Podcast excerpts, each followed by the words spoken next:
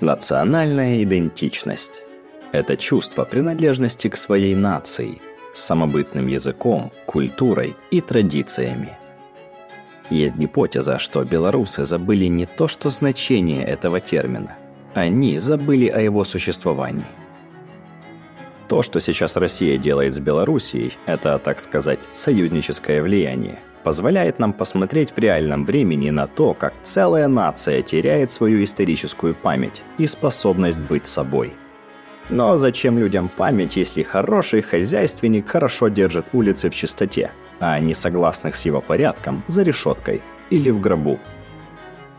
В этом эпизоде поговорим о том, как работает идеология в последней диктатуре Европы. Надеюсь, что последней. Представьте, во главе вашего государства умный и дальновидный президент. Он как отец, прислушивается к народу и оправдывает все ожидания. Настоящий хозяин. Хорошо звучит, не правда ли? Вот и мне нравится правительственная идеология в Беларуси. Ее цель – сформировать правильный менталитет и политические взгляды у общества. Политическая доктрина Беларуси создает новые социальные мифы – меняет взгляды на национальную историю, способствует сплочению избирателей вокруг президента и конструирует культ личности. Лукашенко является стержнем идеологии, не делающей разницы между президентом и государством. Президент, правительство и государство слиты в одно целое. Без президента такая идеология бессмысленна – Идеология белорусских властей более персонифицирована, чем идеология коммунистического режима. После ухода Лукашенко идеология современных белорусских властей прекратит свое существование. Основная цель идеологии – популяризация и усовершенствование имиджа Батьки. Пропаганда использует все средства, чтобы подчеркнуть большую роль президента в истории страны, что без него современной Беларуси не было бы – Идеология основывается на абсурдном условии, что государство, народ и общество не смогут должным образом функционировать без сильной руки президента. Страдания, несчастья и трагедии, постигшие белорусов на протяжении их истории, используют для создания мифа о национальной жертве и подчеркивают особую роль белорусского народа в спасении восточнославянской цивилизации – Согласно официальным учебникам истории и идеологии, Беларусь в течение длительного периода своей истории была буфером, защищавшим восточно-русскую славянскую цивилизацию от агрессии и нападений Запада. На сегодняшний день Беларусь остается единственным союзником России, который не смирился с контролем Запада и сохраняет свою уникальную политическую систему – это единственная нация, которая не изменила идеалам славянского единства и стремится к восстановлению могущественного славянского государства. Идея объединения братских народов уже долгое время является ключевым мотивом в идеологии властей. Согласно идеологическим справочникам, Беларусь не возникла бы и не развивалась как независимое государство, если бы не была частью Советского Союза – как будто у нации нет истории вне советского периода. Роль Советского Союза гиперболизируется и пропагандируется во многих сферах, от государственных символов до кино.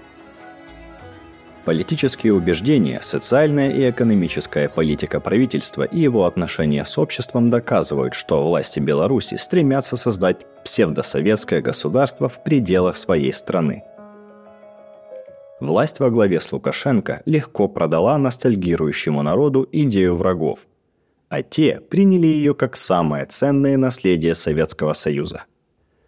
Понятие «враг» помогло манипулировать общественным мнением и поведением белорусов. Тех, чьи взгляды противоречат официальной идеологии, можно превратить во врагов. Это помогает властям оправдывать преследование оппонентов – Естественно, что противники Лукашенко являются внутренним врагом номер один. Одной из главных целей идеологии его власти является маргинализация оппозиции и альтернативных идей. Национализм, либерализм, консерватизм, социал-демократия и другие идеи представлены в крайне отрицательном свете, как разрушительные для белорусского народа. Роль оппозиции внутренняя пропаганда сводит к продвижению чужих идеалов и ценностей, чуждых белорусскому народу. Оппозиционные политики обычно изображают марионетками западных стран, которые являются кем? Ну, естественно, врагами Беларуси. Западная цивилизация изображена как культура, духовно враждебная восточному славянству, которая стремится уничтожить славян. Иногда даже Россию воспринимают как врага.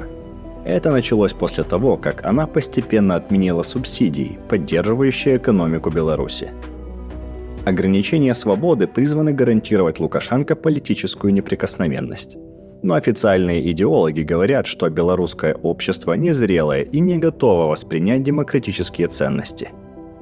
С этой целью правительство создало систему пропаганды и идеологии, проникающую в общество от верхов до низов.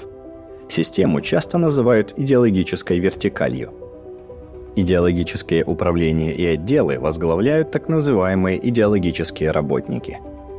Власти организовывают регулярные лекции, семинары и практикумы в Минске и на местах, чтобы готовить и повышать квалификацию идеологических работников. Если происходят какие-то изменения в официальной позиции, то сообщают об этом все – Главное идеологическое управление президента, региональные идеологические управления, городские идеологические управления, районные идеологические отделы, идеологические отделы в университетах, школах, предприятиях, воинских частях. В обязанности идеологов входит промывание мозгов персонала на регулярных политических брифингах, сбор и анализ информации о политических взглядах и настроениях рабочих и служащих, и, конечно, отчитываться о своих выводах заинтересованным учреждениям. В преддверии выборов идеологи инструктируют людей, когда они должны голосовать и кого они должны поддерживать.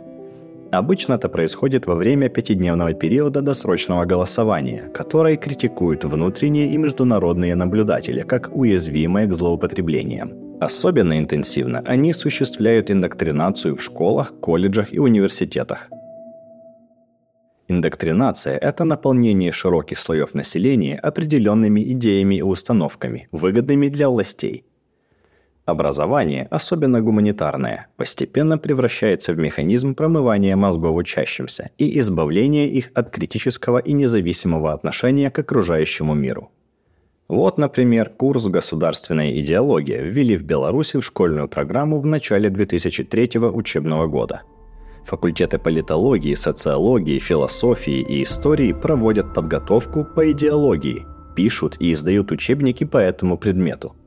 Идеология стала основным предметом в стране. Студенты обязаны сдать зачеты и экзамены по идеологии. Дополнительные сессии по идеологии, также называемые политическими брифингами, проводятся в школах на регулярной основе – Кроме академических функций, отделы идеологии работают для подавления инакомыслия в головах студентов. Большинство университетов приняли планы профилактических мероприятий по предотвращению участия студентов в деятельности незарегистрированных молодежных формирований. Согласно этим планам, работники и преподаватели отдела идеологии должны изучать общественно-политические взгляды студентов, выявлять студентов, склонных к незарегистрированным молодежным формированиям – не допускать критики студентами власти во время занятий. Агенты КГБ часто проводят то, что они называют профилактическими беседами со студентами лицом к лицу. Кроме идеологической вертикали, в распространении правительственной идеологии принимают участие спонсируемые властями ассоциации и провластные политические партии, такие как Коммунистическая партия Беларуси, Либерально-демократическая партия и Аграрная партия – а крупнейшая государственная молодежная организация Беларуси Народный союз молодежи играет ведущую роль в продвижении государственной идеологии. Организация, фактически функционирующая как часть идеологической вертикали, имеет ячейки во всех учебных заведениях, воинских частях и правоохранительных органах. Она насчитывает около полумиллиона членов – Членство в БРСМ почти обязательно для студентов, молодых бюджетников и рабочих и имеет решающее значение для карьеры. Эта организация является монополией, с помощью которой правительство реализует свою молодежную политику. А что по СМИ? Их, конечно, контролирует государство. Плохой доступ к независимым или альтернативным источникам информации делает белорусов особенно уязвимыми для проправительственной пропаганды – А такие программы, как «Вокруг земного шара», «Панорама» и «Права человека» имеют только обманчивое название. Они упорно и планомерно формируют мировоззрение людей и помогают властям указывать массам на врагов Беларуси. Телевизионные каналы системно восхваляют заслуги президента Лукашенко и очерняют его оппонентов – Вещатели проводят массовые провластные пропагандистские кампании во время выборов, чтобы сплотить поддержку отца. С этой целью они запускают специальные политические программы, такие как «15», «Новая история Беларуси» и «Особое мнение», призванные показать преимущество Беларуси перед другими бывшими советскими республиками, якобы пострадавшими от социальных кризисов, вызванных попытками установить демократию – в то время как Беларусь удалось возродить из пепла благодаря своему лидеру. Врагами изображают оппозицию, Запад и иногда Россию. А с аудиторией говорят невероятно упрощенными месседжами и комментариями, чтобы донести эти идеи. Правительство также контролирует главные печатные СМИ – Советская Белоруссия, Республика и Звезда. Они держат монополию на информацию и сильно влияют на общественное мнение. Только советская Белоруссия в 2006 году имела тираж более 500 тысяч экземпляров. Кстати, работники государственного сектора часто вынуждены оформлять подписку на газету. Такие вот дела, друзья. В общем, белорусский лидер создал неототалитарную политическую модель, которая стоит на государственной идеологии, жестком контроле экономики и основных сфер жизни и административно-репрессивном аппарате. Идеология белорусского правительства никогда не станет культурным вызовом существующим идеологиям. Она нужна режиму Лукашенко для внутреннего потребления. Идеология Батька исчезнет после падения режима, но оставит глубокий след в общественной ментальности – Одним из факторов, который со стороны может казаться решающим, взаимосвязь русского мира и Беларуси. Мы уже слышали, что в большинстве своем пропаганда и идеология Беларуси основана на советском прошлом. Но из-за тесной взаимосвязи с Россией может создаться впечатление, что последнее оказывает сильное влияние на своего, как она думает, младшего брата. Тезис о замыкании Республики Беларусь в русском мире на самом деле очень дискуссионный – Белорусский менталитет имеет сильные отличия от российской идеи.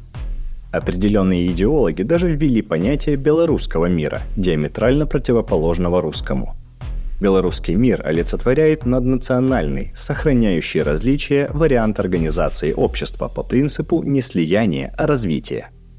Республика Беларусь выдвигается на роль лидера в формировании не только посткризисной Восточной Европы, но и всего Евразийского полюса – они просто создали свою концепцию, несмотря на Россию. По крайней мере, так говорят белорусские идеологи.